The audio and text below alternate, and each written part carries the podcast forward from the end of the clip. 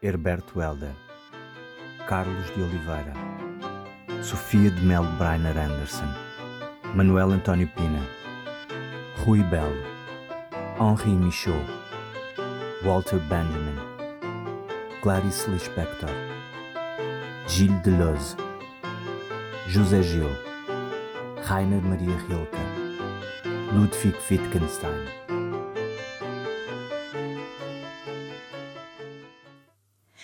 Bem-vindos a Aforismos Espaciais.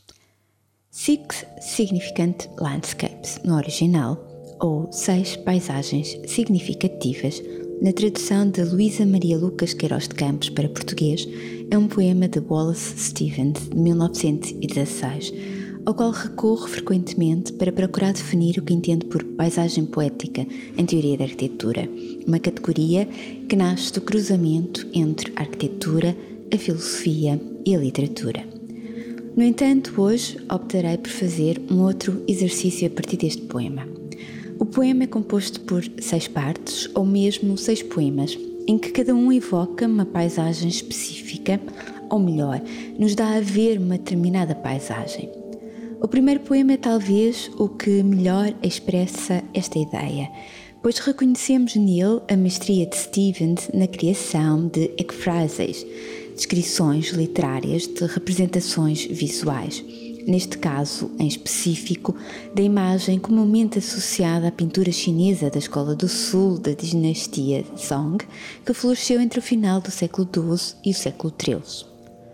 Neste primeiro poema, um velho homem, tranquilamente sentado à sombra de um pinheiro, observa as flores no limiar da sombra e como estas se movimentam com o sopro do vento, como que pinceladas, enquanto a água desliza pelas ervas.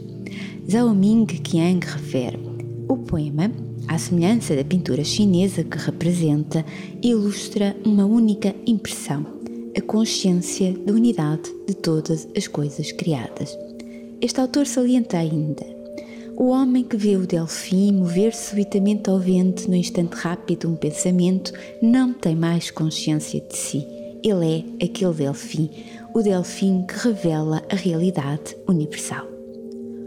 Wallace Stevens cria uma paisagem simultaneamente poética e visual permitindo ao leitor não só ver a paisagem, que é a representação dessa outra pintada diante dos seus olhos que leem, como senti-la gradualmente a envolvê-lo, devindo assim como o velho homem sentado, flor, pinheiro, vento e água, singularidades duplamente da paisagem e da pintura chinesas que evocam a unidade entre o homem e a natureza.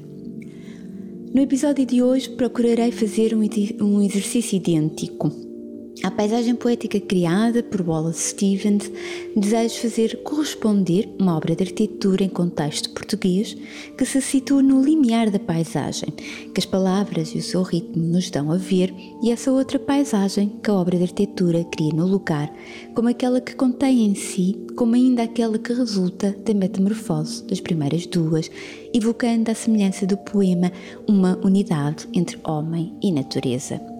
Não sei se sucederei, devido à dificuldade, para não dizer impossibilidade de fazer corresponder o que quer que seja a obra poética, mas não quero deixar de tentar.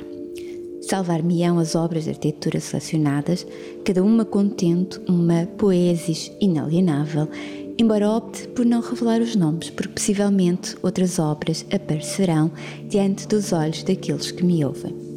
Como habitual, o Ricardo Vaz Trindade ler-nos-á o poema de Wallace Stevens, primeiramente na versão traduzida para português, numa leitura que será intercalada com a evocação da obra de arquitetura por mim selecionada e antes do momento musical que fecha habitualmente o programa na versão original em inglês. Seis paisagens significativas de Wallace Stevens. Primeira um velho está sentado à sombra de um pinheiro na China. Vê esporas, azuis e brancas, na orla da sombra moverem-se ao vento. A sua barba move-se ao vento. O pinheiro move-se ao vento. Assim, flui a água sobre as algas. Primeira. Sopra uma breve brisa. Um casal está sentado no relevado à sombra de um zamojeiro. Ela com o corpo semi-estendido e reclinado para apoiar o braço na relva enquanto lê o jornal. Ele, a três quartos de costas para ela e com uma perna dobrada vincada no sol. Lê um jornal também. Os raios do sol penetram na folhagem envolvente, cintilando por entre os recortes das folhas que dançam, rodopiando com a luz, a sombra e o vento. As canas altas de bambu agitam-se levemente, compondo uma melodia inaudível, rasgada pelo som contínuo da água que flui por entre as rochas até ao grande lago. Sereno e íntimo, este raramente se vislumbra na sua totalidade, não obstante a centralidade que adquire no desenho.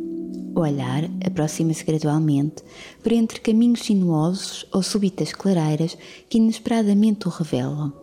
A sua presença é constante, mesmo quando não é possível contemplá-lo. É nesses momentos secretos que a sua beleza pode ser desvelada, ainda que seja difícil aceder ao seu segredo. Para o grande lago volta-se a grande janela moderna guardada por um eucalipto centenário do outro lado da janela, no interior, surge o pleno sentido cênico da paisagem magistral que Le Corbusier entoava na composição da janela. A janela como câmara que seleciona, recorta e enquadra a paisagem já por si infinitamente bela, mas que surge aos nossos olhos exacerbada, mais viva e presente. A janela, como medium, amplifica o desejo crescente e sempre negado de capturar aquele pedaço de natureza. A fotografia torna-o possível e, simultaneamente, insaciável. Uma miniatura, como dizia Sontag, nos nossos bolsos. Um terrário bidimensional e virtual. Sempre que a cortina se abre, renova-se o desejo impossível e o espanto. Há poucos lugares que causam este renovado espanto a cada visita ou a cada permanência, porque não se visita este lugar, este enxerto de natureza viva e simultaneamente cidade. Permanece sempre, mesmo nos cinco minutos que se demoram a encurtar caminho pela sombra que as avenidas não possuem. No relevado inclinado, adjacente à grande janela, vários corpos espraiam-se ao sol em toalhas estendidas. Os seus gestos, suaves e lentos, contrariam o tempo que passa lá fora, na cidade agitada e veloz. Neste lugar, o tempo é lento e lânguido como os corpos, e os corpos mais atentos e sensíveis. Os poros da pele vibram e na quietude revela-se o inesperado e o sublime. Só nesta se consegue resgatar a centelha vibrante da matéria das obras de arte contempladas no interior fluido à geometria perfeita dos círculos de água, aos rosas encarnados das exálias em flor, as preferidas dos monges budistas. As criações do homem e da natureza dão-se a ver pelos seus pormenores num enquadramento assim. Natureza e edifício fundem-se numa dança íntima e ininterrupta, serpenteando entre interior e exterior, claro escuro, superfícies cruas e texturas polidas, mas sem simetrias aparentes, porque o espaço flui, criando como que sinapses nos corpos, sujeitando-os às forças espaciais, sem que estes percebam, porque existe neste contínuo sempre vários passos para me permanecer na orla da sombra e admirar a brisa nos calos num doce entoar. A luz clara ilumina esses quadros vivos, atirando sombras efêmeras sobre os corpos, que apaziguam qualquer angústia ou temor que muitas vezes os outros quadros ou esculturas ou instalações causam nos corpos. O rosto da intimidade só possível quando uma força desconcerta o corpo ou abala, produzindo o terror próprio que o separa da morte. A intimidade não é tranquila, é desconcertante e se necessita da quietude do manto penetrante envolvente, é para o corpo não estilhaçar. O interior é, por isso, ordenado e perfeitamente delimitado nos próprios materiais para se aguentar quando a exuberância da natureza o invade e contamina com a sua beleza abrupta e sufocante. A luz esculpida no interior é indissociável dessa outra exterior. As árvores, os arbustos, a vegetação rasteira, as flores são massas de sombra e luz. mais porosas ou mais densas, vão esculpindo as deslocações de ar, acamando as brisas, refletindo e moldando os raios de sol e recortando os volumes de betão, os planos de vidro e os caixilhos de bronze, de quando em quando em movimentos de queda e suspensão. Em dias cinzentos, como os do persistente inverno, o jardim continua a exercer essa importante tarefa de orquestrar as vibrações entre volumes e materiais, mudando sabiamente a sua fisionomia. Segunda. A noite é da cor do braço de uma mulher. Noite, a fêmea, obscura, fragrante e flexível, encobre-se uma lagoa brilha como uma pulseira agitada numa dança. Segunda. Com o cair da noite, levantou-se a tempestade. O dia havia sido sol, claro e quente. De vez em quando, uma brisa soltava-se da ondulação suave do oceano agitando a pele, mas nada fazia suspeitar no que a noite se iria transformar. Uma estranheza que não existe para os habitantes da ilha. Imprevisibilidade acentua assombrosamente a passagem do tempo.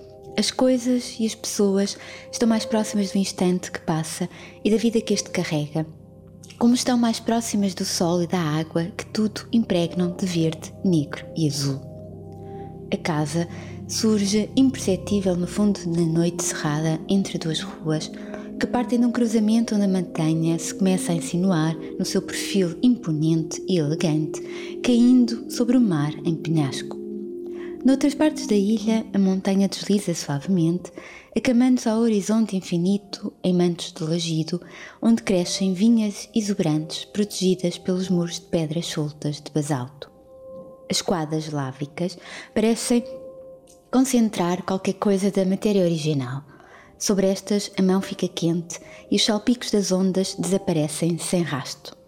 Da rua que passa pelo alto, segue um caminho espontâneo desse leito rochoso negro que um dia foi vermelho ardente, coberto por vegetação úmida e pequenas flores rastejantes, deixando a rocha espreitar de quando em quando, no qual a casa se encobre nas paredes negras de uma ruína, afastando o vento assim que a porta se fecha. O teto baixo acolhe o corpo e as paredes brancas confortam-no da tempestade com a clara evidência do dia. Tudo tem lugar numa fluidez comum e, no entanto, cada espaço tem o seu nome e o seu lugar na casa e um contorno e uma matéria de acordo com esse lugar e o seu nome, apreendidos pelo corpo de forma natural, como no tempo em que as coisas ainda não tinham nome e o corpo as nomeava nos seus gestos. O mar cintila com a luz fresca da manhã, avistado do quarto por uma moldura de pedra. Nuvens brancas pousam sobre a água e brilham também, movendo-se muito lentamente com o sopro que se levanta do mar em pequenas ondas. Com a janela aberta, a brisa fresca da manhã traz consigo o perfume dos pinheiros e do sal, do musgo úmido e dos fetos, como só aqui os há, tenros, beijados pelo orvalho. Este quarto dá para um pequeno espaço aberto ao céu, onde cresce uma costela de Adão de folhas carnudas e recortadas, docemente amparada pela parede de pedra da ruína que exibe as suas próprias janelas desenhadas sobre o verde e o azul da paisagem. A luz que chega até ao quarto é por isso uma luz já difusa e velada, quieta e lenta, onde ressoam os ecos do mar. No exterior, o sol nascente da manhã ilumina a face escura da casa com tons dourados e nas sombras criadas crescem as paredes lisas do seu coração de betão. Por vezes, as paredes de pedra colam-se às paredes de betão, por outras, afastam-se para a luz fluir e entrar, e no interior se ouvir o som do mar como numa canção que se entoa desde longe, ou a língua dos antepassados, pois nas paredes de basalto vive a memória de vidas desaparecidas, quando a família habitava o andar de cima e utilizava o andar de baixo e a tafona contígua para as atividades agrícolas. E nelas persiste a lembrança viva de um outro tempo, mais longínquo ainda, da formação da Ilha Vulcão. As escadas de pedra de acesso ao andar nobre poderiam contar todas as histórias dos passos que por ali passaram e falar dos dias longos de abandono em que o vento foi semeando plantas e flores em seu redor. Do alto do seu patamar abre-se uma porta nova, que é também janela para a sala de estar. Paisagem descobre-se novamente com espanto, porque as janelas da sala colam-se à parede de pedra, criando uma moldura espessa, como numa pintura antiga, em torno do azul cinzento do mar e do céu, que com ele se funde indiscernivelmente. Com o dia, o espaço torna-se mais fluido ainda. A sala de estar, a sala de jantar e a cozinha abraçam-se e estendem-se para a paisagem de um lado e do outro, reencontrando a montanha e o mar. E quando as janelas estão abertas, o vento atravessa a casa numa espiral contínua, trazendo consigo o perfume das flores selvagens e das ervas de cheiro, misturando-se com o sopro do mar e o cheiro a sal. Quem chega pelo lado da rua alta de dia, atravessa a paisagem inteira da ilha com o olhar e descobre como a casa se oferece à paisagem, à clemência do tempo e à luz dos dias, e toma da natureza a volátil aparência das suas faces. Nos dias cinzentos, negros, pesados, quando nuvens carradas aparecem sobre o mar e ventos fortes sacodem as ondas e os corpos torcidos das árvores, a casa, lá no fundo do manto verde molhado sobre o preto da terra carbonizada, já não distingue as duas partes de que é feita. A casa torna-se escura e as paredes de betão manchadas de negro integram-se, assim, ao futuro dos dias. Terceira. Meço-me contra uma árvore alta. Acho que sou muito mais alto, pois chego mesmo até ao sol com os meus olhos e chego à praia do mar com os meus ouvidos. Todavia não gosto do modo como as formigas rastejam para dentro e para fora da minha sombra. Terceira. Na clareira de um pinhal, alguém desenhou uma linha reta e outra curva, ligeiramente afastadas entre si. Mas faltava música, faltava a festa. Uniram-se as duas linhas e levou-se uma paisagem, medindo-se contra os pinheiros que por ali continuaram. Mas seria ainda necessário transformar a paisagem dura e branca numa melodia. Só dessa forma conseguiriam os pinheiros conversar. Tinha o tronco esguio, erguendo-se as copas muito acima das linhas transformadas em volumes horizontais. Os volumes, o retilíneo e o curvo, mediam em simultâneo as pulsações de uma tensão aparente, mas permaneciam mudos na sua abstração. Não bastavam os pinheiros e as suas sombras ondulantes lançadas sobre as paredes brancas. Foi-lhes então desenhado um rosto, que é também uma paisagem melódica. Os renascentistas levavam muito a sério o problema da proporção, dividindo-se em dois grupos. Alguns encontravam no rosto humano a analogia fisionómica perfeita para as fachadas dos edifícios, seguindo a própria etimologia da palavra fachada. Facciata, fachada, italiano, como derivante de faccia, que é face, semblante ou rosto. O rosto, já acreditavam os antigos, deixa transparecer os afetos da alma, transformando o oculto e inacessível em expressão visível, traços, trejeitos, jeitos de ser e de aparentar. E sobre o rosto, ou por vezes sob o rosto, usam-se máscaras. O rosto apresenta também uma unidade em si mesma, indissociável da combinação de elementos heterogêneos: olhos, nariz, boca, sobrancelha, queixo, orelhas, entre tantos outros. É um sistema complexo que vai muito além das relações entre interior e exterior. Por vezes ficamos brancos, amarelos, roxos, sem saber muito bem as razões.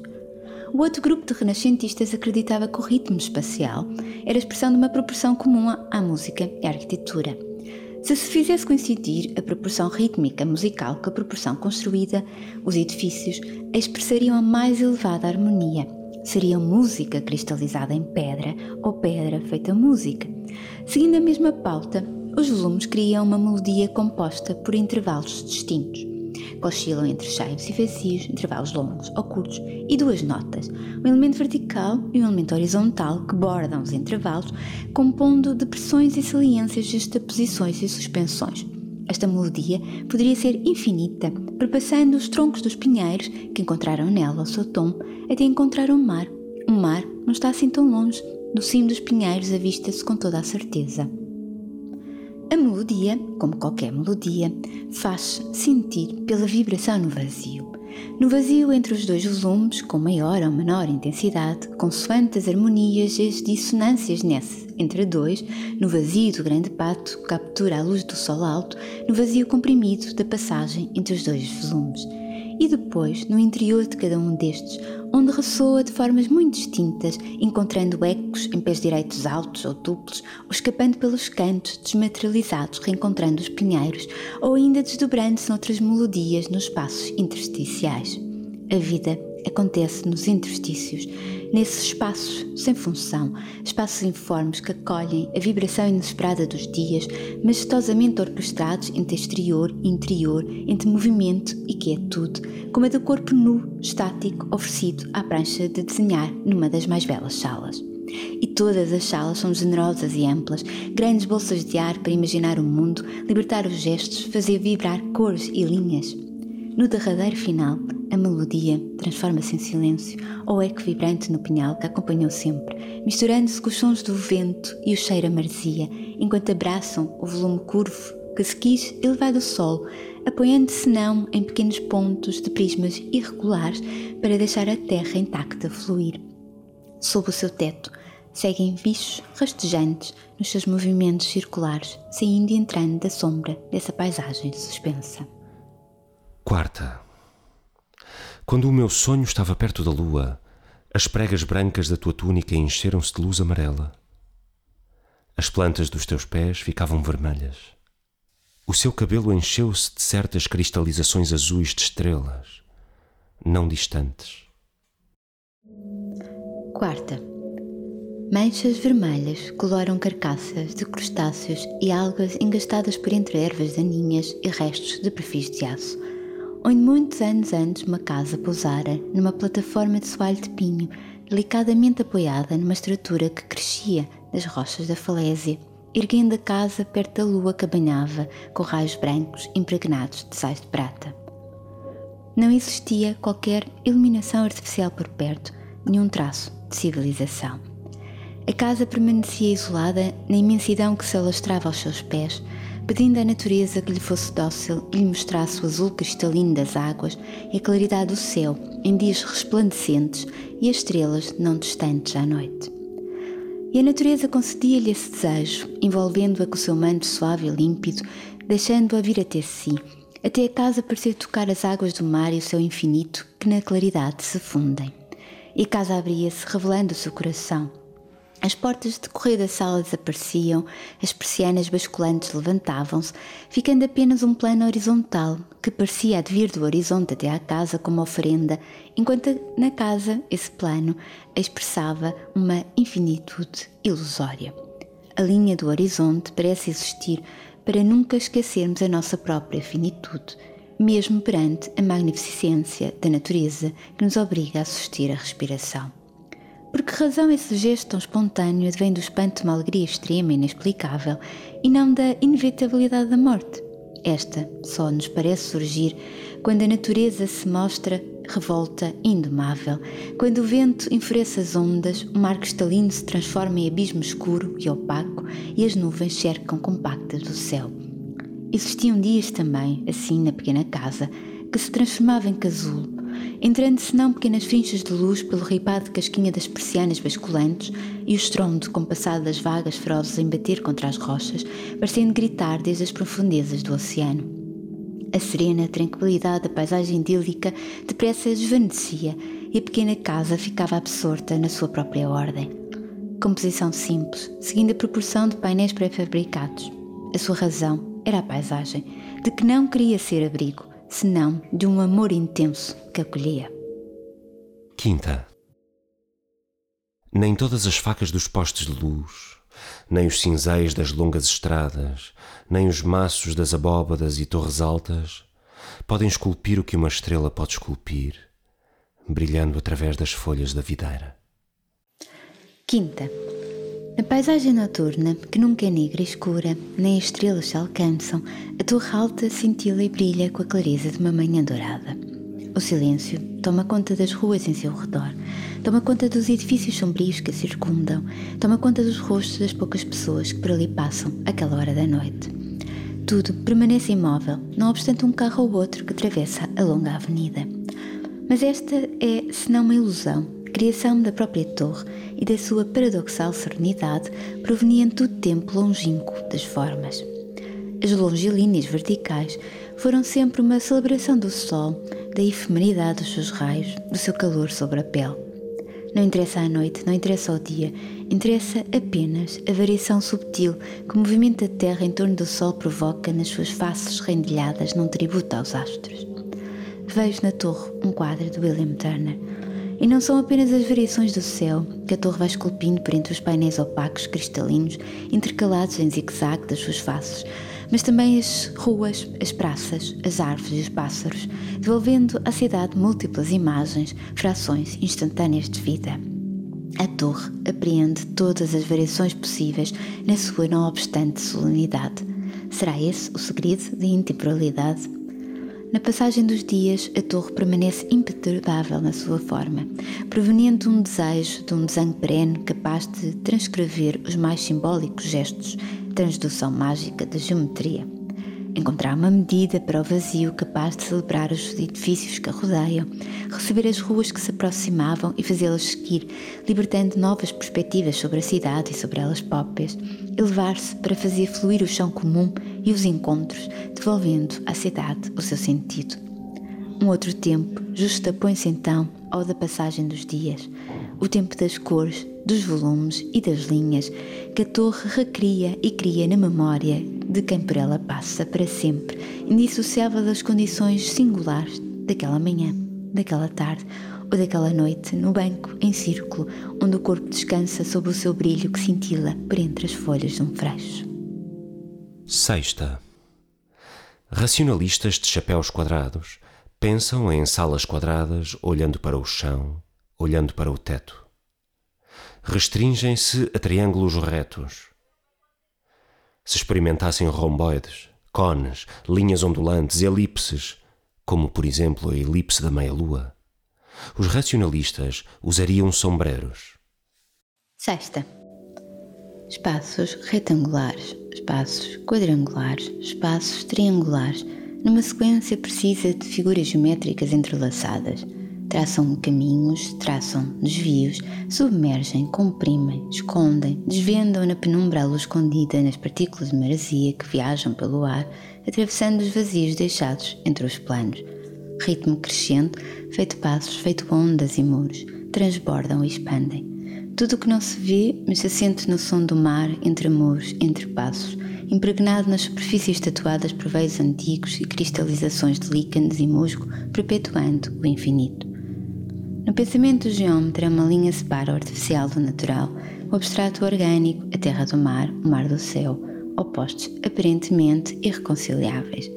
O geómetra tenta imitar a elipse da meia-lua caída na praia junto à avenida e encontrar a música escondida na geometria, fazendo-a ressoar quando encontra as rochas à beira-mar. O geómetra desenha ainda planos verticais muros penetrantes, juntando minerais selecionados no areal e no desenho singularizados, e cria novos planos horizontais, sobrepondo-os ao horizonte, interpretando linhas sinuosas e livres, juntando pequenos degraus.